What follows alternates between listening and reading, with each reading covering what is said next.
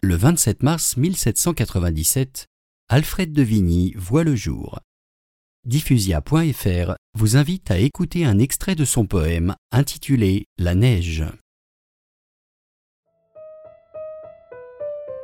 Qu'il est doux, qu'il est doux d'écouter des histoires, des histoires du temps passé, quand les branches d'arbres sont noires, quand la neige est épaisse et charge un sol glacé, quand seul, dans un ciel pâle, un peuplier s'élance, quand, sous le manteau blanc qui vient de le cacher, l'immobile corbeau sur l'arbre se balance, comme la girouette au bout du long clocher.